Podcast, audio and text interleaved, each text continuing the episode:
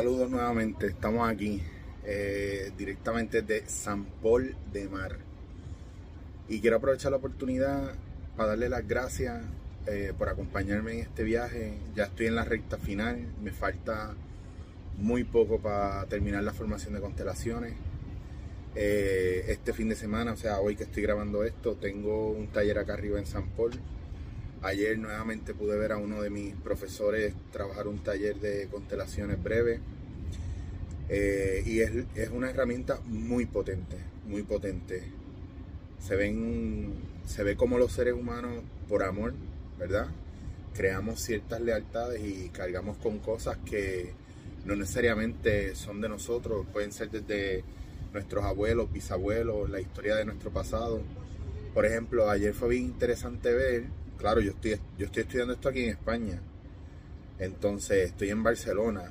Barcelona tiene, Cataluña tiene una historia con España, más España tiene una historia. Eh, un poco ayer se hablaba de cómo repercute, ¿verdad? Cuando hay una guerra, ahora que tenemos Israel, Palestina y muchas guerras que nosotros no estamos viendo y no conocemos, cómo el que gana la guerra puede celebrar una victoria y puede honrar a sus muertos, pero el que pierde una guerra, al final todos pierden, pero el, que pierde, en este caso, eh, no tiene esa oportunidad. Y cómo eso se queda en el sistema y pasa generación tras generación tras generación. Y es muy interesante porque ayer en varias constelaciones se pudo ver la la repercusión, ¿verdad? De, la historia, de la guerra, del dolor, del sufrimiento, eh, del exilio, eh, cómo se manifestaba en el, en el cuerpo, ¿verdad? En la columna vertebral de este señor de 62 años que nunca había podido en su vida tener una vida 100% saludable, sino que vivía comprometido y amarrado con este dolor de espalda, de columna, de cervical, que no le permitía moverse hacia adelante y como la constelación mostró que esto era parte de un dolor y de un sufrimiento y, de, y del silencio, ¿verdad?, que habían tenido sus abuelos, dadas las circunstancias de la guerra en esa época, de la guerra civil y de todo este movimiento de la, de la dictadura aquí en España.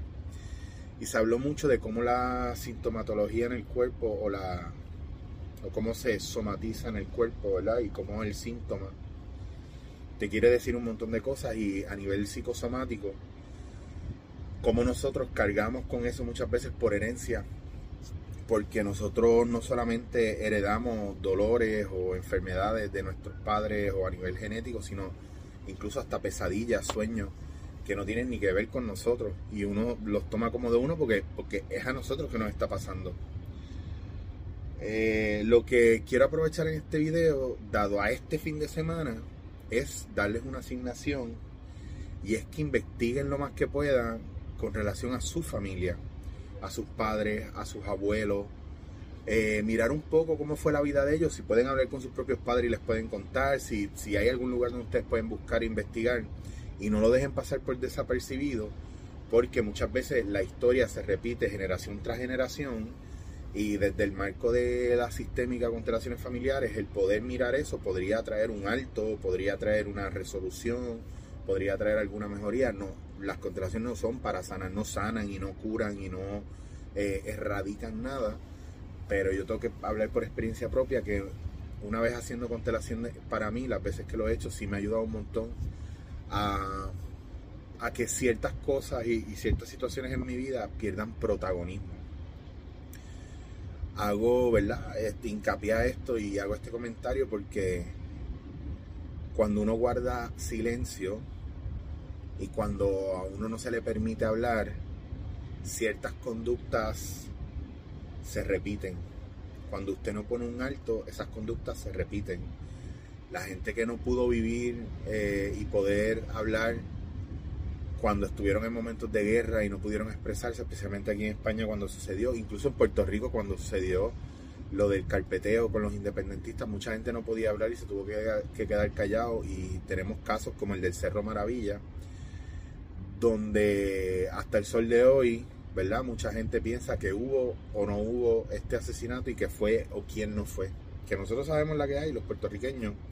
Pero imagínese usted las familias que no pudieron hablarlo y que tuvieron que callarlo y la gente que tuvieron que callar, mucha injusticia, cómo eso a nivel generacional eh, se mantiene ese miedo y esa situación ahí y se refleja en, no sé, en, en algún padecer familiar y, ¿verdad? Y según, ¿verdad? Los estudios en constelaciones y esto, eh, ayer se hablaba de que cada país necesita por lo menos cuatro o cinco generaciones para poder eh, sanar eh, las catástrofes de, de sus propias vidas y sus propios países. Así que imagínese usted cuánto ha necesitado sanar eh, mucha gente que ha tenido estas situaciones en sus países. Nosotros en Puerto Rico somos bastante bendecidos porque nosotros no sabemos lo que es la guerra, por lo menos nuestra generación no lo, no lo sabe, nuestros abuelos tal vez, o nuestros bisabuelos, pero nosotros no, no hemos vivido eso en carne propia, que si han habido huelgas, que si han habido asesinatos, crímenes, sí, claro que sí.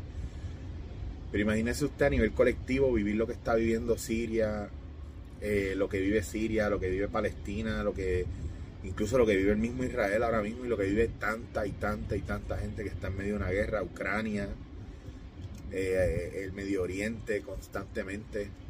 Esto son cosas milenarias. Llevan, llevan años en estas guerras. Y pues imagínese Estados Unidos en el trabajo que hace con estas guerras también. Y todos esos soldados que fueron padres, hijos, vecinos, amigos, hermanos, y tuvieron que ir a la guerra a morir por causas que no entendían y cómo las familias procesan eso y a nivel generacional se procesan. Eh, si tiene la oportunidad, mire, que hay en su familia que a lo mejor tiene que ver mucho con usted a nivel eh, de síntomas en el cuerpo y a nivel de enfermedad o de condición, pero también a nivel de de cómo usted procrea, cómo su familia propia, cómo son sus hijos, si le viene a la cabeza a quién se parece todo ese tipo de cosas eh, es bien interesante que lo veamos. Eh, gracias por su tiempo, Corillo. Los quiero un montón y seguimos.